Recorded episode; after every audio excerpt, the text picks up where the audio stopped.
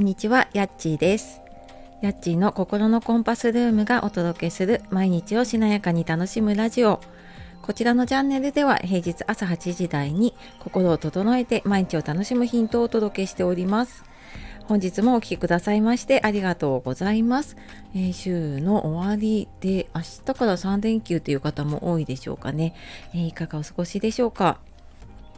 で今日はちょっと久しぶりになるかな入院入所に保証人って必要なのっていうことで就活のねあの終わりの方のね就活の話をしようかなと思っています。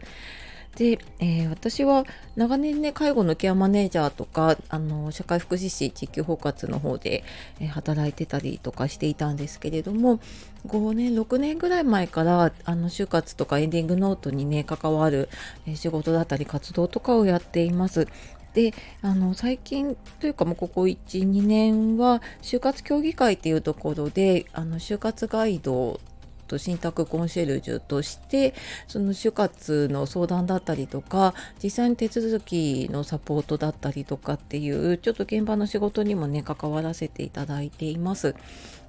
でちょっとここ何日かあのその就活の方で特にこう施設に入られる方とか施設から施設にこう移られる方の、えー手続きだったりとかあの細々したことをね あの片付けだったりとかいろんなことをちょっとお手伝いをしてきて、まあ、そこでねちょっとあそういえばなんか保証人っねあの結構大事な役割だなと思ったのでこの話をしようかなと思いました。でなんか入院とかね入所する時に保証人って必要だっていうふうになんとなく聞いたことがある方ってね多いと思います。でね本当になんかその入所する時に保証人って必要なの？って私もケアマネージャーしてた時によく聞かれていました。でこれやっぱり入院する時もですし施設に入る時もなんですけれどもこう何かあった時のこう身元保証人とかね身元引受人ってやっぱり必ず必要になるんですね。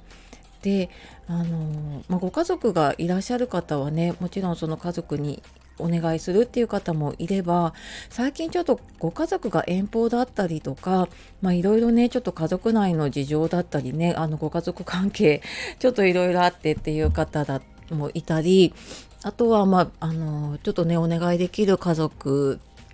他のあの例えばねご兄弟とかもご高齢になっていて、まあ、親はね他界していて、まあ、今自分が一人だから誰もいなくってっていう方も結構あのいらっしゃったりします。であの大体そういう時ってね病院だったりとか施設とかでそういう保証人をやってくれる保証会社っていうのをね紹介してくれることが多いと思います。ただなんかそのもう病院とかに出入りしている業者さんとかってね結構決まっていたりとかするのでこうなんか自分では選べなくなってしまうことっていうのもねあったりするんですよね。で私も実際にそのあの在宅でケアマネージャーやってた時にえっと保証人になる方がいなくって、まあ、それでなかなか施設に入れないってなっちゃう方もいてで保証会社をねいろいろと探したりとかもしたことがあります。でもやっぱりなんかあの本当にここ大丈夫かなみたいな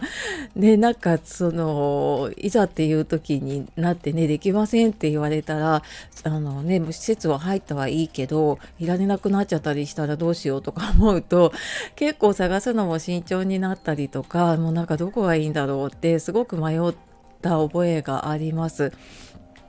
であのこれなんかどこがいいとかっていう正解はないんですけどもただあのいろんな保証会社さんあるので本当にあのネットだけの情報だけじゃなくってそのパンフレットだったりとか、まあ、実際にお話を聞いてみたりする機会があればねあのそういうのをやってみて選んだ方がいいなっていうのはすごく感じます。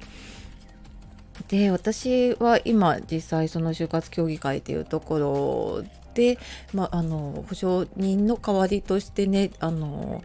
その入院の手続きに行ったりとかあの入所の手続きに行って、まあ、そのままちょっとね施設入所の手続きけ結構いろいろねまあ、契約関係はすでにやっている方が多いんですけれどもじゃあそこで介護保険使うってなると、まあ、それ関係のねいろんな契約だったりとかあの最初にねちょっと署名する書類とかも結構あったりとかするので、まあ、そういうのをやったりとか、まあ、ちょっと必要なものがあればちょっと買い揃えるお手伝いをしたりとかあの昨日とかはその入所される方がすごくあの大切なものがたくさんあってもうあれを持っていきたいこれを持っていきたいって言ってで施設のお部屋ってこう本当ねワンルームぐらいなんですけれどももうそこに段ボールとか衣装ケースがもう大量にもう壁を埋め尽くされるぐらいにあって、まあ、それをちょっと一緒に荷ほどきをしながらねあの片付けをするっていうのとかもやったりしました。もう本当になんかいろんな方のね人生が垣間見れてというかなんか人生観だったりとかねその方の生きた歴史っていうのをねすごい感じたりしました。でその保証人の話に戻るとあの保証会社ってねいろいろあってで私が今やっているところだとそのえっ、ー、とグループ会社になってるんですよね。就活協議会っていうのと思いコーポレーションっていうのとあとまあ、その 2, 2つで事業をやってるんですけどそこが、まあ、例えば何らかの事情でねあの会社なので、ね、あのずっと続くかどうかっていう保証はないので、まあ、そこがちょっと何かあった時にはそれを全部引き受けるような、えーと、法人も一つ持っていてそこで全部グループ会社になっているので、えーと、全く全部ダメになっちゃうっていうことはないようになってるんですね。まあ、そうしないとやっぱりね路頭に迷ってしまうっていうことがあるのであのそういう仕組みになっているっていうのを私もあの自分がそのケアマネージャーやってた時とかは実際ここの会社とかはあの知らなかったんですけど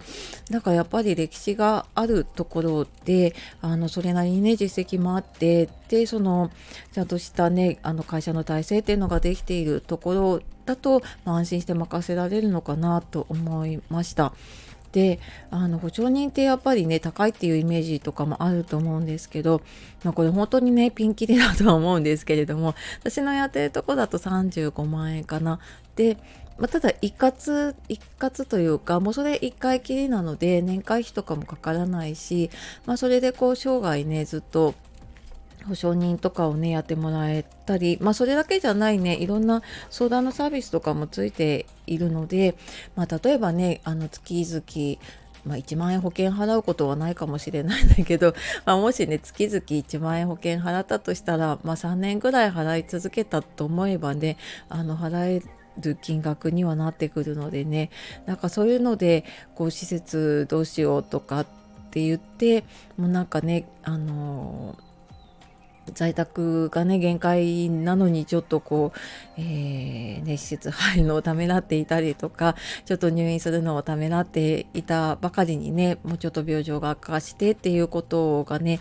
うん、なんかねそれでちょっと防げるならうんなんかねそれも一つの方法かななんて思ったりしました。はいまあそんな感じでねやっているのでなんかもし詳しく知りたいとかね何かあればあの全く知らないところとかね全く知らない人に聞くのってすごい怖いと思うんですけれどもあの私実際に中でねその現場で仕事をしていたりとかするのであのちょっとこういう時ってどうなんだろうっていうのあればあの気軽にコメントでもレターでも DM でも、はい、送っていただければなと思います。はいというわけで、えー、今日は就活のお話で入院入賞に保証認定必要なのということでお話をしてきました。最後までお聴きくださいましてありがとうございます。では素敵な一日をお過ごしください。じゃあまたね